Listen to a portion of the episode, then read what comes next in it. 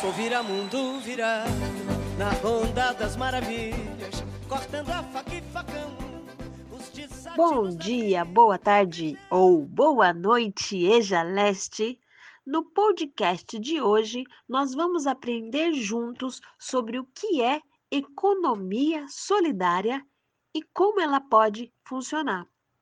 Economia solidária é a organização da vida social e econômica a partir da autogestão. Mas o que é autogestão? É gerenciar a si mesmo. Significa organizar um empreendimento coletivo, uma ação que tem como fundamento a cooperação do conjunto dos trabalhadores nas atividades produtivas, no serviço e na administração.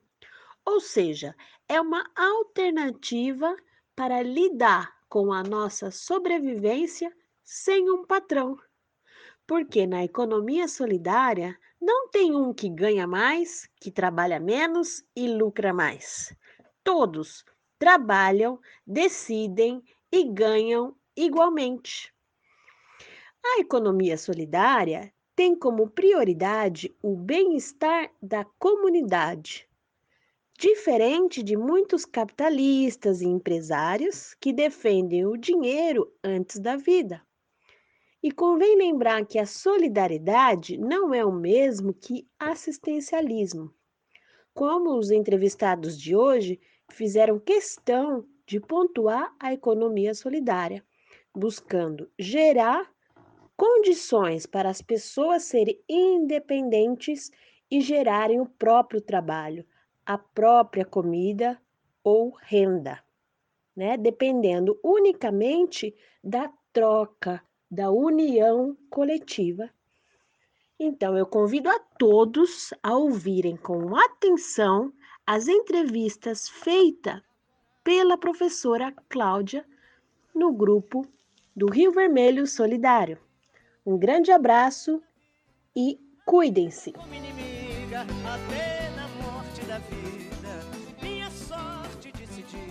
Boa noite, povo da EJA. Vai ao ar o nosso primeiro EJA Leste Entrevista. E a gente vai conversar com o pessoal do movimento Rio Vermelho Solidário. A professora Tatiara trouxe o conceito de economia solidária, mas existem outros conceitos que nos ajudam a pensar nesse movimento também, como de apoio mútuo e autogestão. A gente vai ouvir as entrevistas e ver o que, que cada um dos integrantes que falaram com a gente tem para dizer é, sobre o movimento. Depois a gente pode conversar entre nós e fazer algumas HPS, quem sabe, né, sobre esse assunto. É importante lembrar que as entrevistas foram todas feitas aqui pelo WhatsApp, então de uma forma bem inusitada de construção de entrevista, e elas foram feitas entre junho e o começo de julho de 2020. Eu espero que vocês gostem. Ficou um pouquinho longo, mas vale a pena ouvir. Boa entrevista. Em festa, e pão.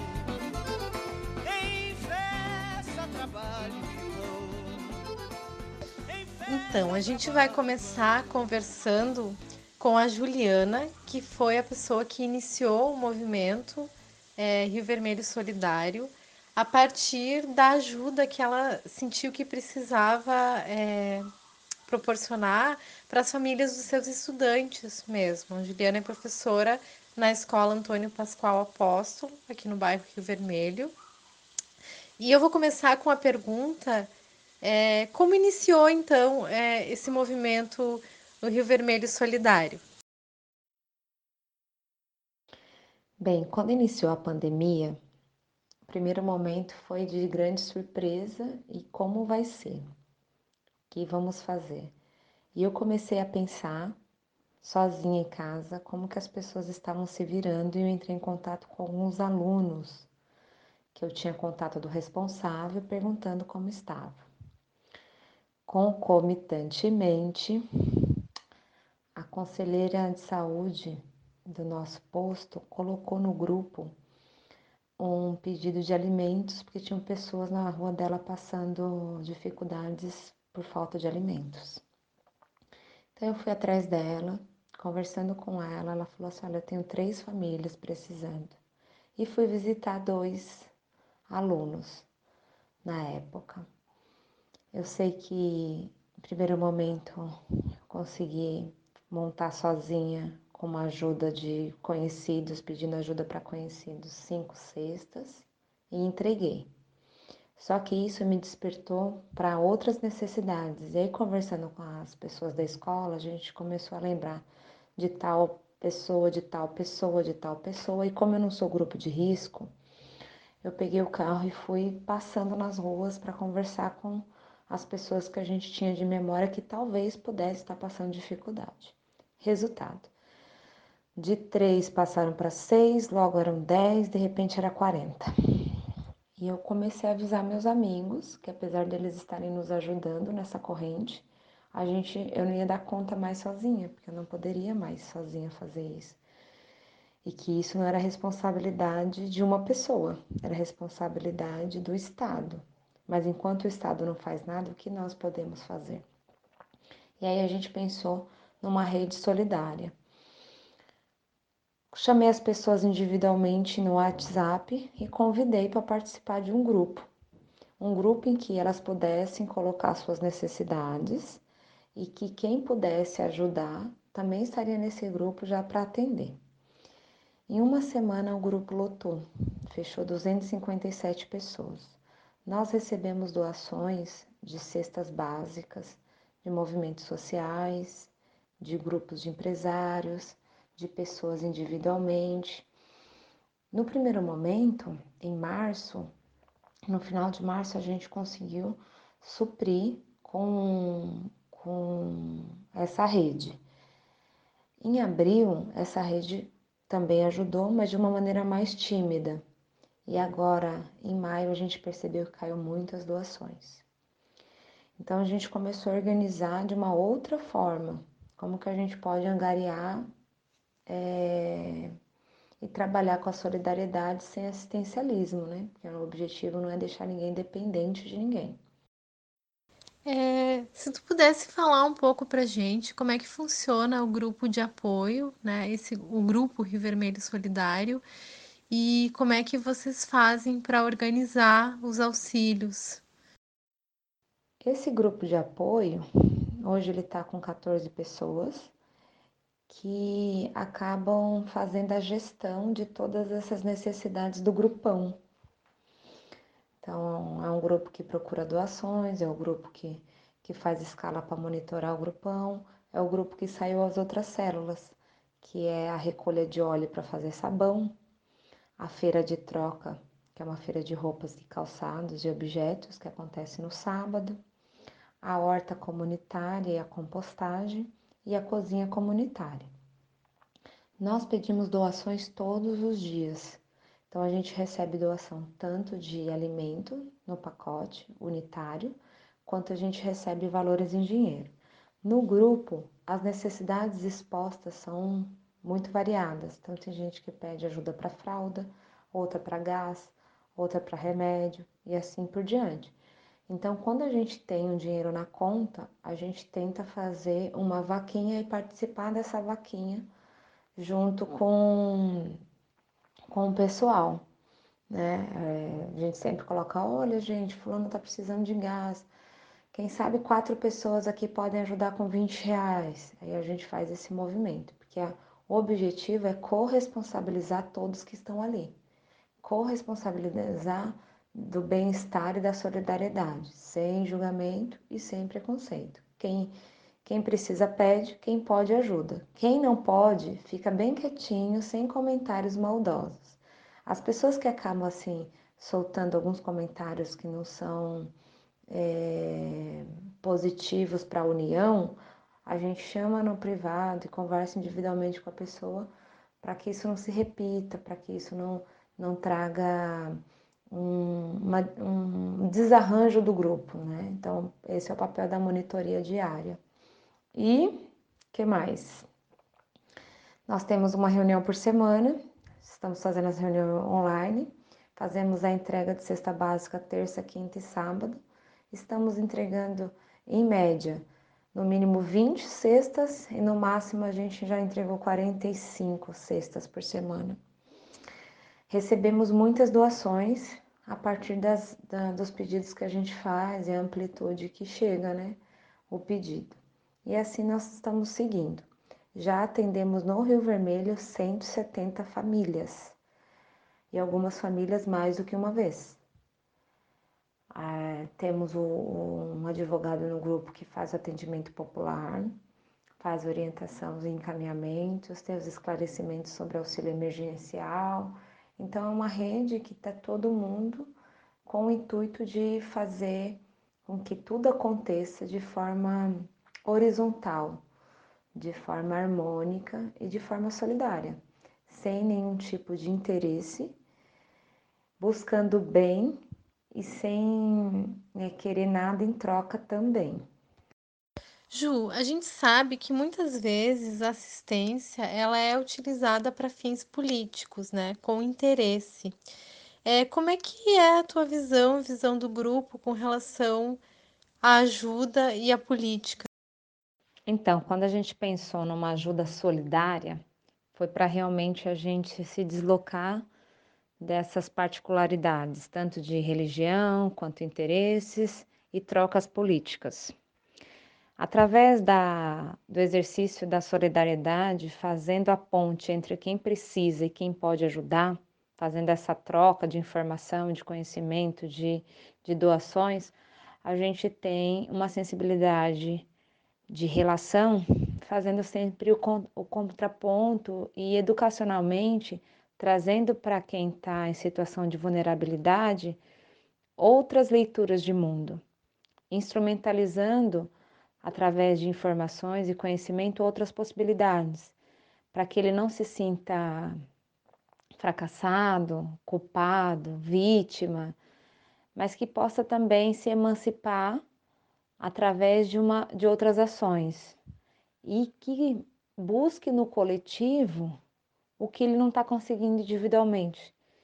Então, a rede solidária ela tem uma perspectiva de é, ajuda mútua, sem julgamento, sem preconceito, que quando algo desse, dessa natureza aparece, ou por imagem, ou por comentário de algum de alguém querendo se beneficiar por alguma ajuda, a gente sempre faz a leitura crítica da situação e acaba sendo exemplo para que as pessoas tenham um pouco mais de malícia social. Porque quem está oprimindo, muitas vezes, também não consegue ver que o que ele está fazendo é errado. Só conhece essa forma de, de interação, só conhece a forma de interação em que a troca é barganha. Entende? Então, quem está sendo oprimido e tá, ou está sendo opressor, ele tem oportunidade pela rede solidária de ter outras possibilidades de visão, de ação e de contatos. E aí a gente vai ampliando, ampliando, ampliando, melhorando primeiro nós, depois ressoando para a melhora coletiva. Esse é o objetivo, acho que é a essência do grupo Rio Vermelho Solidário. E para finalizar a nossa entrevista, é, eu gostaria de perguntar que sociedade tu imagina para após Covid-19? Como tu acha que seria a sociedade ideal para a gente viver? Bem, para mim, a sociedade após o Covid, ela teria que ser muito diferente. Porque a minha leitura de mundo é que o mundo adoeceu. O mundo adoeceu por quê? Porque todos ficaram focados no individual. E nós só melhoramos, só evoluímos se a gente caminhar no coletivo, no bem-estar coletivo. Essa forma de organização baseada na acumulação do capital, no dinheiro, ela é injusta, ela é insana, ela é perversa, ela acaba tanto com a saúde física, mental do indivíduo, como também a natureza. Então, é uma forma que não dá certo, né? Não é uma forma que, que tem sucesso. E, E a nossa nosso posicionamento, posicionamento político é, é em relação a isso, é o posicionamento comum do grupo.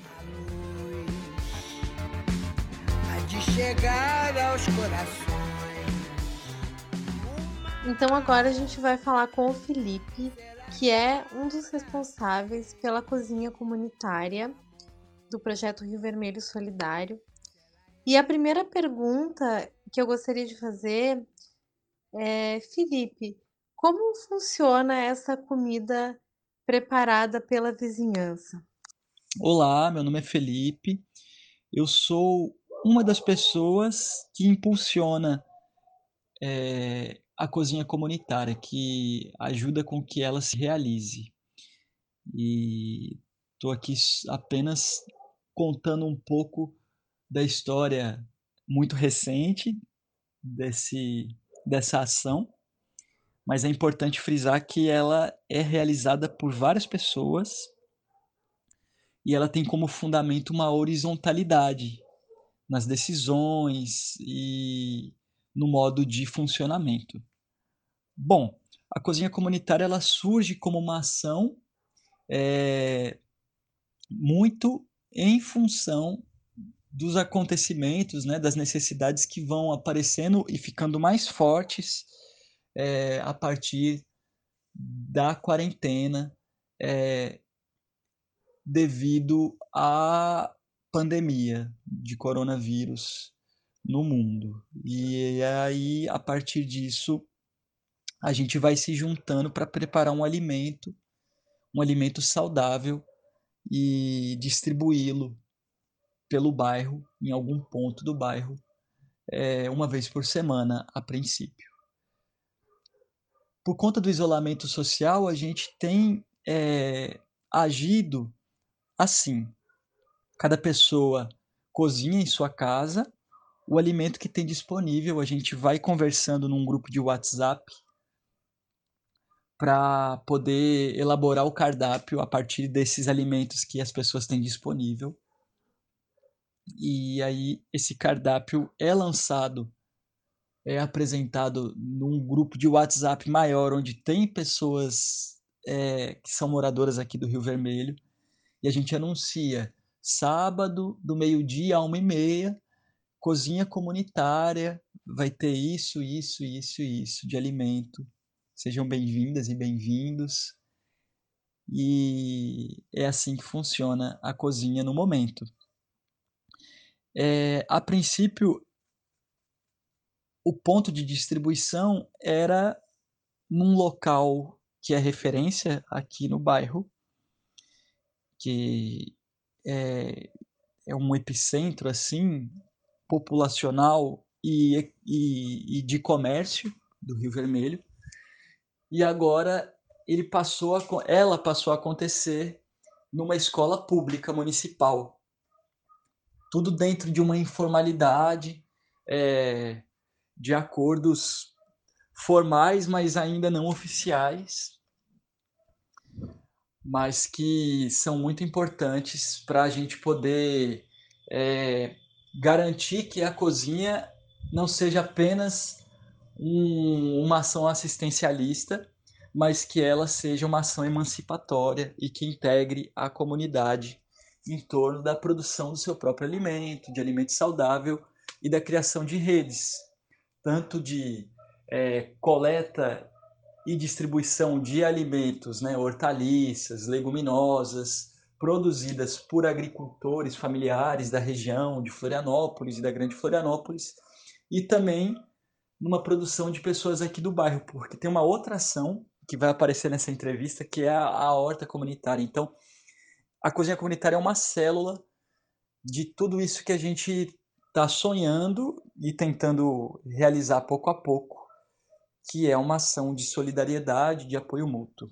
Essa escola que o Felipe está se referindo é a Escola Maria Conceição Nunes, né, que é a escola sede da EJA Leste, que a gente não está indo agora, né? Mas que a gente conhece muito bem. É, o pessoal da Lagoa não, não conheça, talvez, né? Mas é a escola municipal que tem a, a segunda fase do ensino fundamental aqui no Rio Vermelho.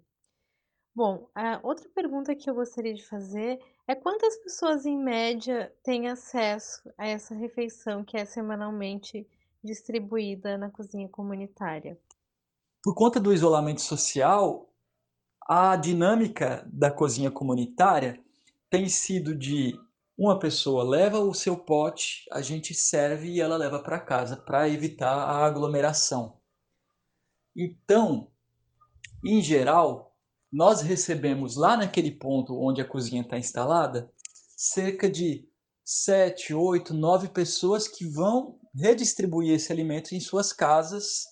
E essas casas normalmente têm, em média, 5, 7, 8 pessoas. Então, dentro das nossas possibilidades, do tamanho das nossas pernas atualmente, é, a gente tem atendido por volta de 50 pessoas semanalmente. Lembrando que a gente ainda não tem uma estrutura de cozinha é, que dê conta de produzir uma, é, uma quantidade maior de alimentos e ao mesmo tempo nós temos essa dificuldade, essa barreira que é o isolamento social que é necessário que ele exista para a gente garantir a nossa saúde, mas que limita um pouco é, tanto o deslocamento das pessoas, porque não há transporte público, quanto é, a presença delas mesmo em função do isolamento. Mas está tudo acontecendo de um modo é, muito respirado, muito orgânico, e tem sido muito bonito, porque, mais uma vez, eu destaco: a ideia não é que seja apenas uma distribuição de alimento, mas sim é, uma dinâmica de produção, é, criação e de, de cooperação, né? solidariedade entre nós. A gente pode conseguir é, criar situações no bairro onde a gente se alimente e se alimente de modo saudável. E Felipe, tu poderia falar para a gente se existe uma população em situação de rua no Rio Vermelho?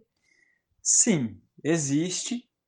É, em algumas das ações nós temos encontrado com essas pessoas, sobretudo nessa região que seria a parte alta do travessão, que seria o início do travessão, esse lado que está mais próximo dos ingleses, é, só que tem uma diferença com relação à população que está em situação de rua no centro. No centro está mais visível, a gente consegue perceber é, essa população debaixo das marquises, sobretudo à noite. Aqui no bairro tem uma situação peculiar que é um, por ser um bairro residencial, e por alguns outros motivos que eu ainda não consegui é, entender bem, essas pessoas estão mais escondidas. E é, pelo menos eu estou descobrindo isso agora. Sou morador recente do bairro, estou aqui desde agosto do ano passado e só agora estou me relacionando mais é, localmente e entendendo um pouco as dinâmicas. Mas sim, existe pessoas em situação de rua no Rio Vermelho. E por último, eh, gostaria de perguntar quais os objetivos dessa cozinha comunitária? Se tu pudesse fazer uma síntese para a gente. Eu acho que essa, essa é uma pergunta importante de ser feita para a gente avançar um pouco é, em possíveis interpretações dessa ação. Eu falei um pouco nas outras nos outros áudios sobre isso, mas me parece necessário frisar, reforçar é, alguns pontos sobre a ação. É, nós temos daqui no bairro uma população muito grande, existe muita gente morando aqui no Rio Vermelho, nesse bairro que é considerado um bairro dormitório. É, e a gente sabe também que existe muita gente vivendo em situações precárias. E com a pandemia a coisa se agrava. Muita gente tendo dificuldade para pagar o aluguel, porque está sem emprego, porque não consegue se deslocar até o trabalho, não há ônibus, ou porque as empresas é, fecharam suas portas, e isso vai criando situações também de é, dificuldades de acesso ao alimento. E pensando nisso, a cozinha comunitária vem como uma ação onde a gente pode coletar alimento pelo bairro, com as pessoas que têm disponibilidade e condições de, nesse momento, doar alimento e doar os, as suas mãos, seus braços, seu corpo para a produção desse alimento, para cozinhar, basicamente, colocar energia na cozinha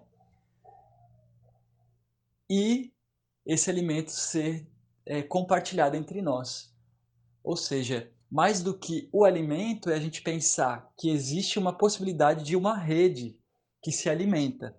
E isso não é só sobre a pandemia, é sobre o cotidiano, sobre um, uma vida que continua existindo pós-pandemia, se é que isso existirá, mas pensando que a gente pode sim criar situações onde mutuamente nos alimentamos. Quem pode ajuda quem não está podendo neste momento, e aí nós vamos criando esse carrossel de apoio mútuo.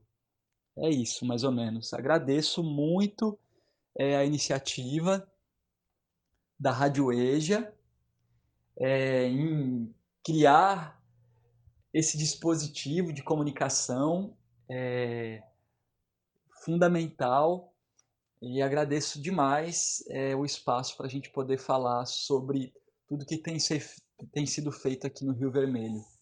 Não é sobre mim, mas é sobre é, o bairro e sobre tudo que a gente pode fazer juntas e juntos.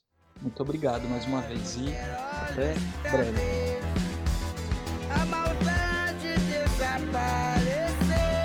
Bom, pessoal, e agora, para saber um pouquinho sobre o projeto da Horta, a gente vai conversar com a Cassiana, que é uma das responsáveis por esse projeto. É, como surgiu a ideia de criar um grupo dentro do Movimento Rio Vermelho Solidário que se dedicasse a apoiar as pessoas na feitura de hortas? Olá, é, antes de mais nada, eu gostaria de agradecer o convite estar tá participando aqui da Rádio EJA, uma iniciativa tão importante para aproveitar esse contexto, né, e melhorar, uh, incentivar a comunicação e mostrar o que está acontecendo, né?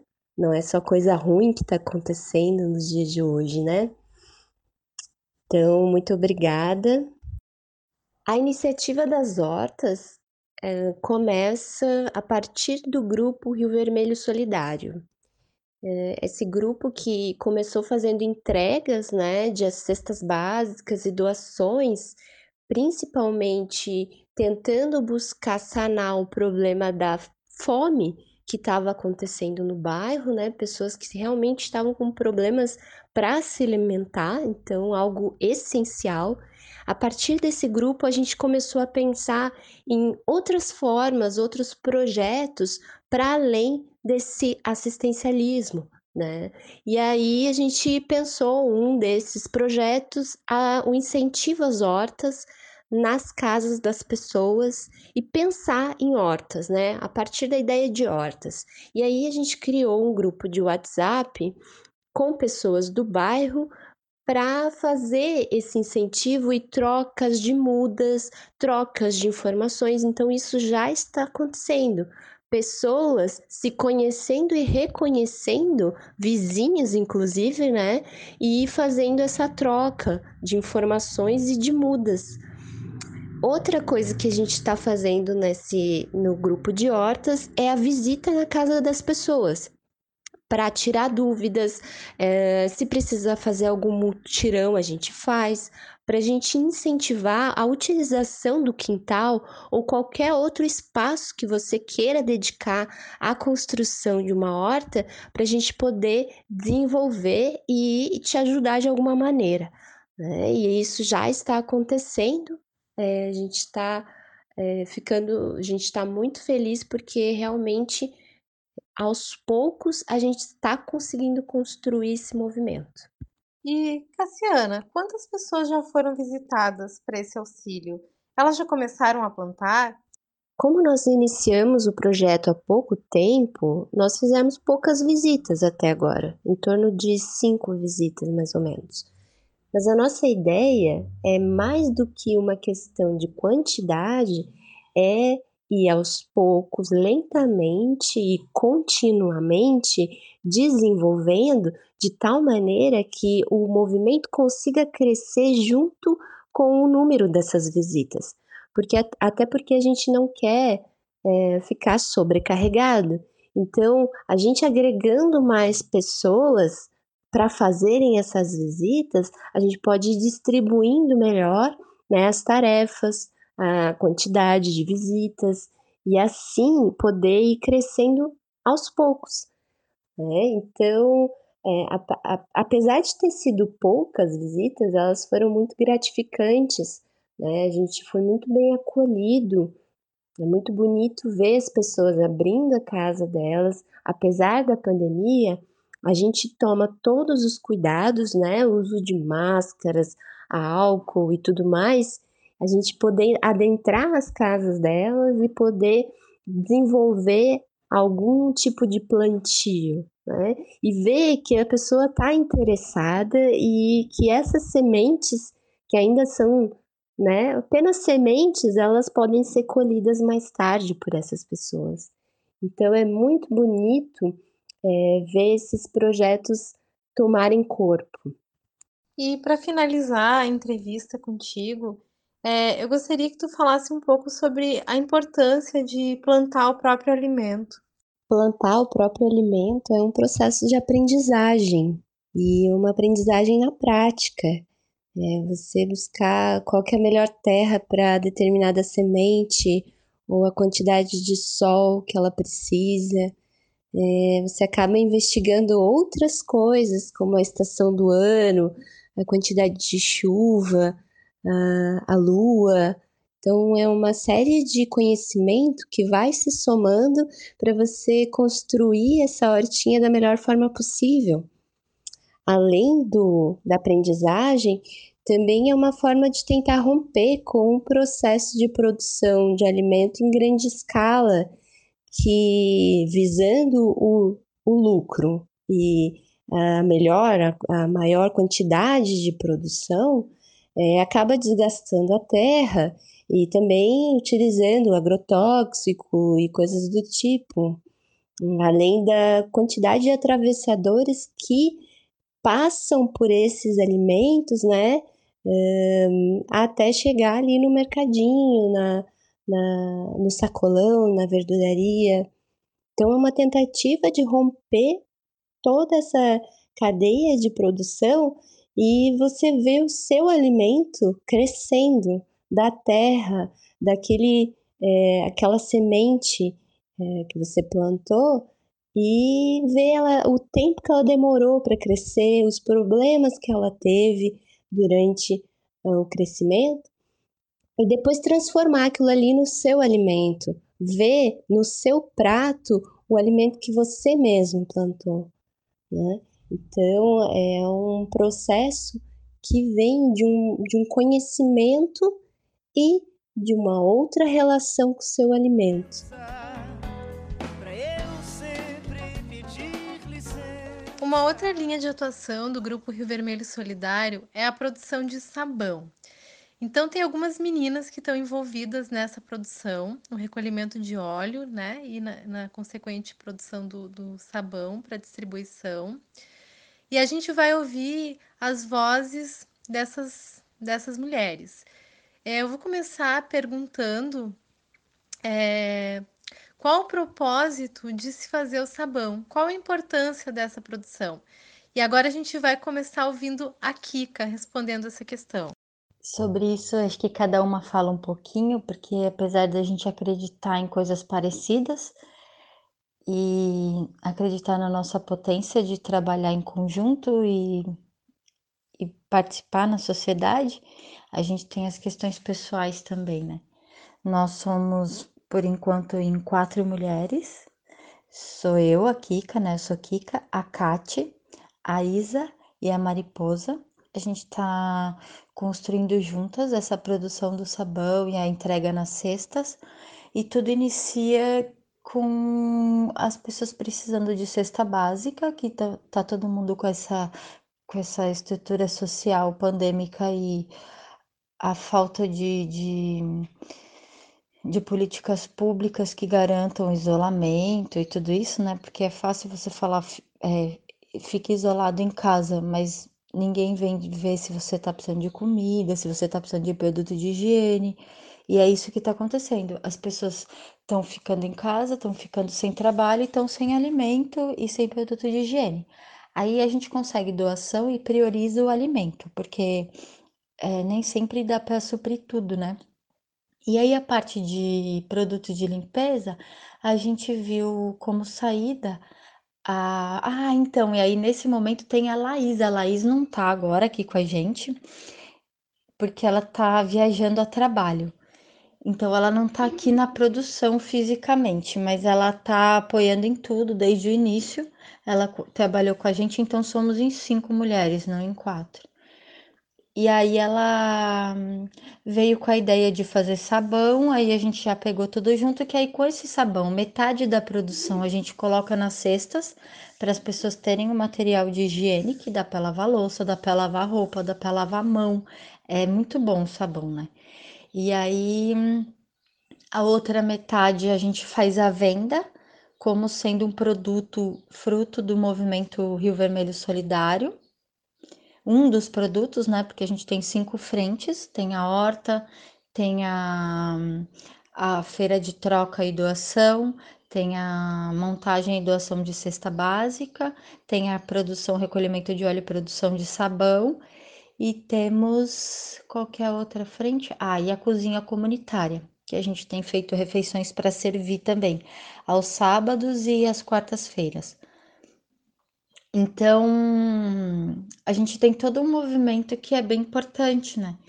E aí o sabão vem nessa, nesse sentido.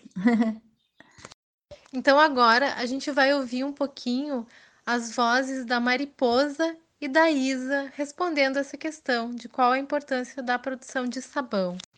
O propósito do coletivo é, do Rio Vermelho Solidário em fazer sabão é contribuir com os cuidados, né, durante essa pandemia de higiene, né, higienização dos alimentos, das mãos, tá sempre lavando elas, né.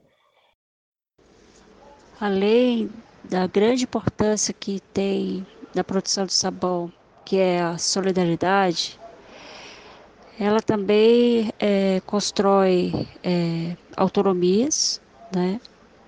constrói, é, dentro dessas autonomias, um aprendizado muito grande e, e não podemos deixar de citar que esse é um dos grandes propósitos da, da ação, né? Também é, não, não sermos assistencialistas, mas é, conduzir um trabalho onde a maior importância está e, e temos é, autonomia e aprendizado dentro desse processo de coletividade, né? Coisa que é importante para a gente pensar também é quais os cuidados que se deve ter é, na produção do sabão para o manuseio desses produtos químicos. É, então, eu queria ouvir um pouquinho do que a Laís e depois a Isa tem para falar sobre essa questão. Bom, em relação aos cuidados é, do manuseio dos produtos, é, o principal cuidado é com a lixívia, né? Com certeza, que é aquela mistura da soda cáustica. É, além disso, é, tem a questão do óleo, né? O óleo que, que nós estamos usando para a produção do sabão do movimento Rio Vermelho Solidário, ele é um sabão é, feito a partir de óleo de cozinha é, usado. Mas é bom que a gente saiba e que seja é, compartilhado que existem outras técnicas e outras maneiras de se fazer sabão caseiro, né? E que não precisa necessariamente usar a soda cáustica. Tem, tem opções de de, de produtos é, de base vegetal disponíveis na internet para comprar, em casas de produtos especializados também. E é, o óleo que nós usamos no caso da produção do sabão com a lixívia também pode ser qualquer outro óleo vegetal, não necessita necessariamente ser um óleo é, usado.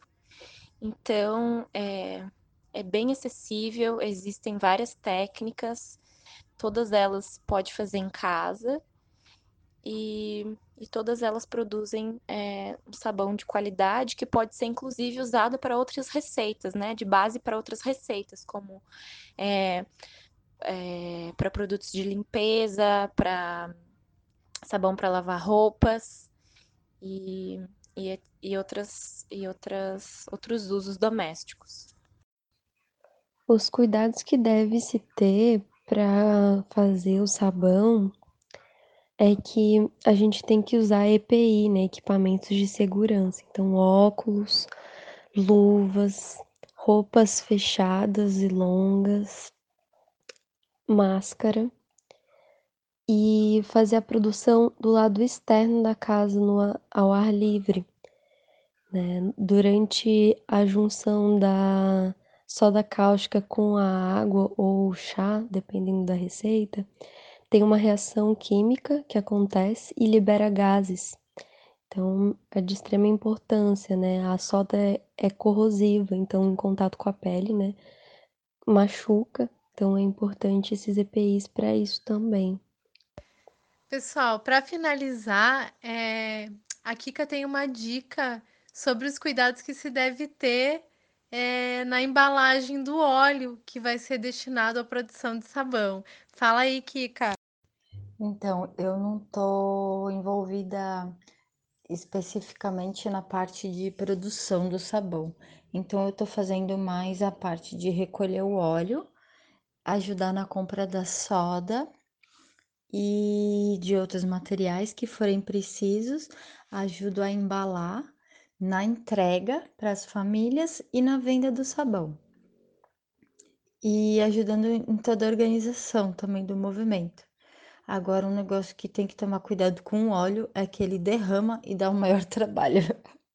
Me deram um, um óleo aberto e derramou no porta-mala do carro e eu não consigo tirar o carpete para lavar porque é embaixo do banco, vou ter que desmontar o banco, tá uma loucura.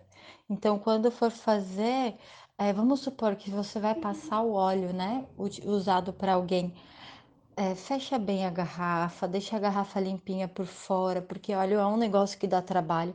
Mas o bom é que a gente tem o sabão para lavar o óleo. E o sabão fica ótimo, gente.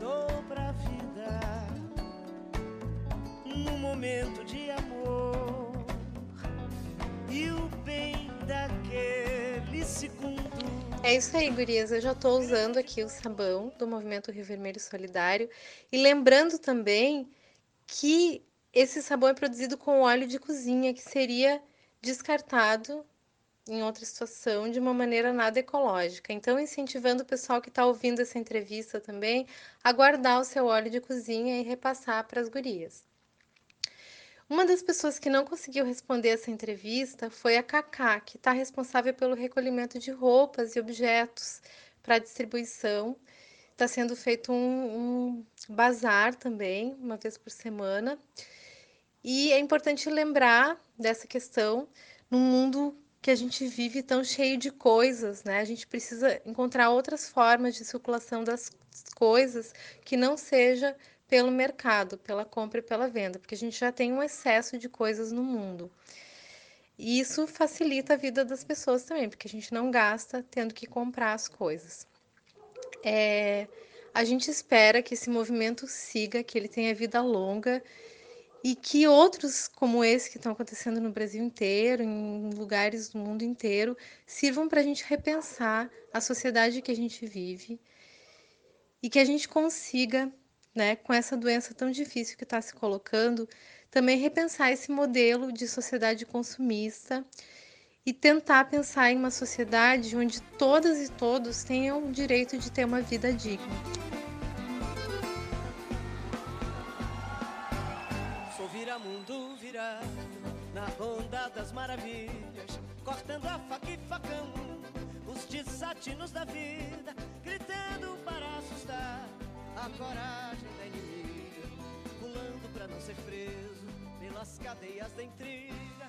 Prefiro ter toda a vida, a vida como inimiga, até na morte da vida, minha sorte decidida. Sou vira-mundo virar pelo mundo do sertão.